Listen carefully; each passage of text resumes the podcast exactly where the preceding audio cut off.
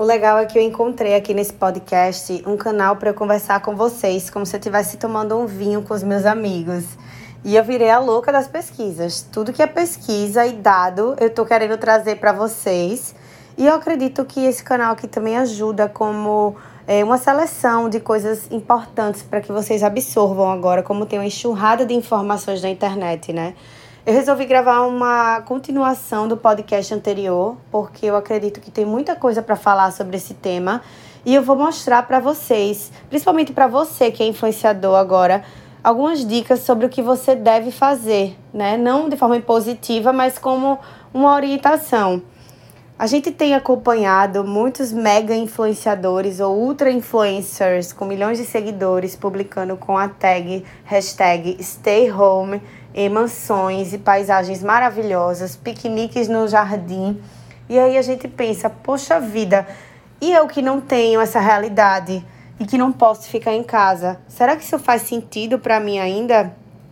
E quem viu também a hashtag é, We All In This Together, ou Estamos Todos Juntos Nessa, que eles também publicaram, né, vários mega influenciadores que têm suas mansões e suas realidades distintas, a gente também não pode julgá-los porque é a vida deles, mas no momento em que eles é, publicam que eles estão juntos conosco ou com a maioria das pessoas nessa, a gente pensa que é um pouco de falta de, de sensibilidade também, precisa ter tato nesse momento, né?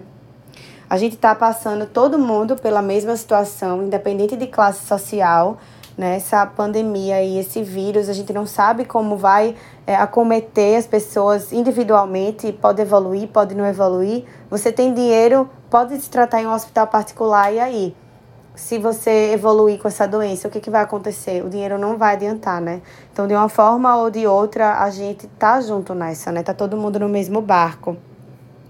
Parece que o isolamento social ele acabou acelerando uma transição que já vinha é, sendo identificada do mundo de mundo muitas vezes, eu também não vou generalizar, mas muitas vezes o um mundo paralelo que os influenciadores vivem com a realidade da maioria, né?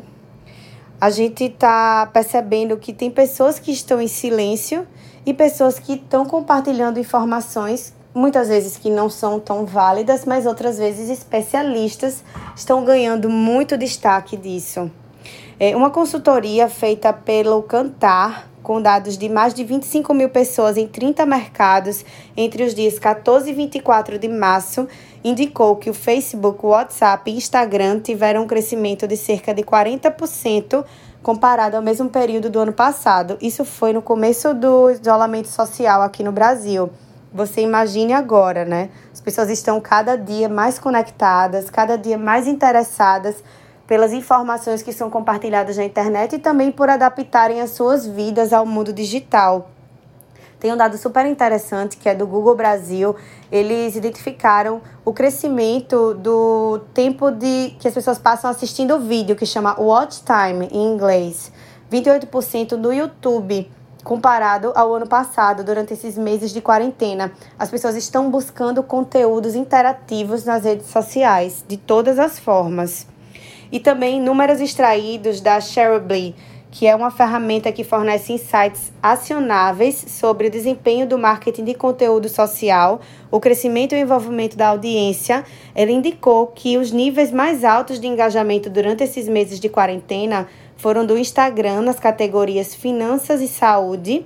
Isso superou um aumento de 100% das interações comparado ao ano passado também. Esse relatório revelou que no Facebook os links para notas detalhadas, entrevistas e conferências são as interações que predominam, sendo 41% vídeos, 33% links e 24% fotos. Os temas mais acessados e publicados no Facebook são relacionados a governo, saúde, consumo, finanças e publicidade. Agora, já no Instagram, os destaques são fotos e vídeos breaking news sobre personalidades é, diagnosticadas com o vírus, sendo 72% fotos e 17% vídeos. Quem lembra, aliás, quem ouviu o podcast anterior, viu que eu falei do caso Pugliese, onde ela contraiu o coronavírus, publicou a sua rotina, como é que estava sendo, o que é que estava acontecendo com ela, e ela ganhou milhões de seguidores por conta disso. As pessoas estão buscando informação, muitas vezes de forma preventiva também. Entre os assuntos mais acessados do Instagram e postados estão governo, saúde, finanças, publicidade, telecomunicações, influencers e educação. Agora, por outro lado, o Twitter está na posição de mídia social de últimas notícias, com estatísticas e gráficos de contágio local, recomendações e dicas de prevenção que prevalecem dia após dia, sendo 41, 40% fotos, 25% vídeos e 28% links. Entre os temas mais comentados na rede eh, se destacam governo, publicidade, saúde, finanças, varejo, tecnologia e educação. Agora eu vou pontuar para vocês algumas pessoas que são especialistas e estão se destacando muito nas redes sociais e em outros canais também.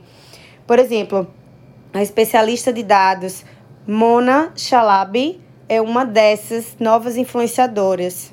Ela tem uma conta com mais de 350 mil seguidores e as suas análises elas redefinem o que nós pensamos sobre informações gráficas de dados por usar figuras acessíveis e informativas. Quer ver? Entra lá no perfil dela, arroba monachalabi, C-H-A-L-A-B-I. É muito legal a forma como ela aborda tudo. Tem uns cards até com, com letras, como se ela tivesse escrito à mão. E é muito fácil de absorver tudo que ela passa. Em um dos posts, ela analisa quem pode trabalhar de casa no período de isolamento social nos Estados Unidos.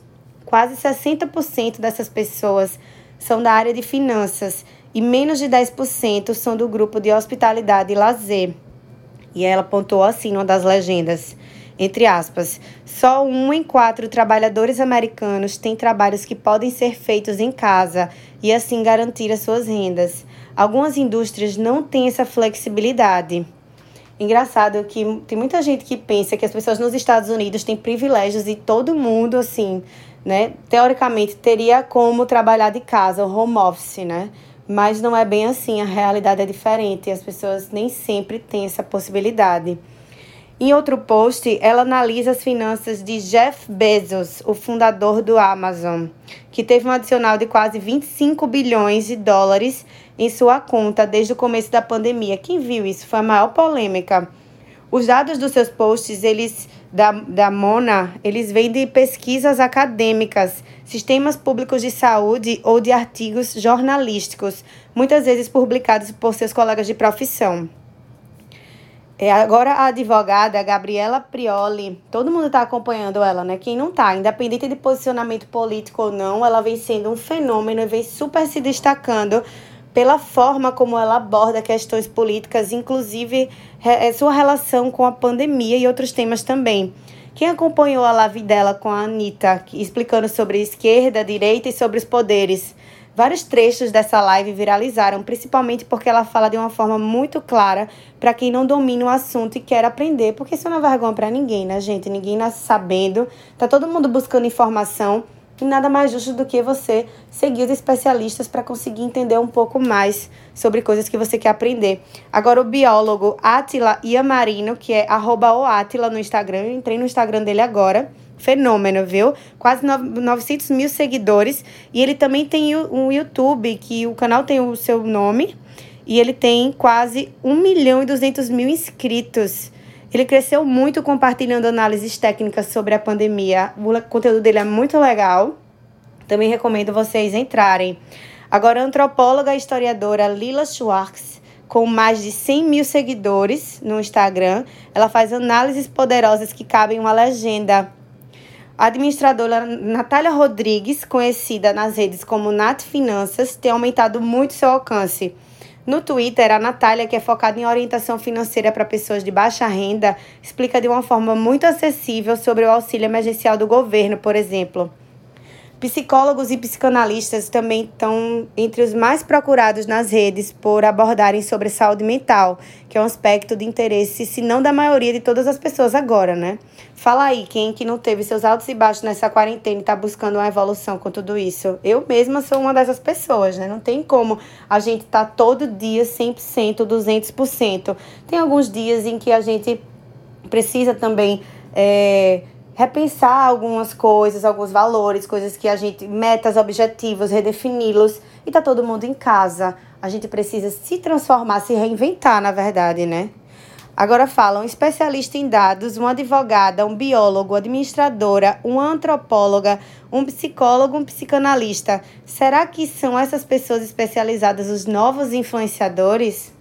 E você que não é especialista, o que fazer? Bom, a minha dica é que você, além de conseguir de produzir conteúdos que engajem a sua audiência, que aproximem as pessoas da vida real, que ensine algo de valor, você também convide esses profissionais para falarem na sua página. Porque se você não é especialista em algo, mas você quer ensinar as pessoas, nada mais justo do que trazer alguém que saiba, que tenha técnica, que consiga ajudar as pessoas de uma maneira assertiva agora porque não adianta você usar da sua página como um influenciador que tem milhões, milhares de seguidores, centenas, enfim, e se posicionar como especialista em algo que você não é, né? Você pode sim fazer algumas coisas muito bem, ensinar para as pessoas, sempre deixando muito claro que você, a pessoa precisa consultar um especialista para poder entender mais, mas também não querer entrar na esfera profissional. Né? Isso é uma coisa que você precisa ter muito cuidado. Você não pode se portar como um especialista, por exemplo, dar dicas de como cuidar da pele sem ser um dermatologista. Óbvio que você tem muitos, muitas coisas interessantes que você faz que dão certo para você, mas não se engane, porque você está em uma rede social, né? Você está ali para que as pessoas deem opinião sobre o que você está fazendo. E agora é um momento muito delicado. Se você não é um dermatologista, por que não convidar um para discutir com você sobre algum tema que as pessoas estão pedindo, ao invés de você mesmo ensinar técnicas que provavelmente para outras pessoas não vai funcionar da mesma maneira como funciona para você. Eu acredito que agora é a hora da gente se unir, entendeu? E tem muitos especialistas que estão dispostos a é, abordarem sobre temas na sua página, ensinar a sua audiência essas pessoas estão dispostas a ajudar. E eu acredito que a melhor maneira é a gente conectar profissionais, né? Você tem a sua página, conecte profissionais a ela. Faça com que as pessoas entendam com uma linguagem mais técnica. Claro que se aproximando né, da linguagem que é acessível para todos, mas que você conecte pessoas que têm propriedade para falar sobre aqueles temas.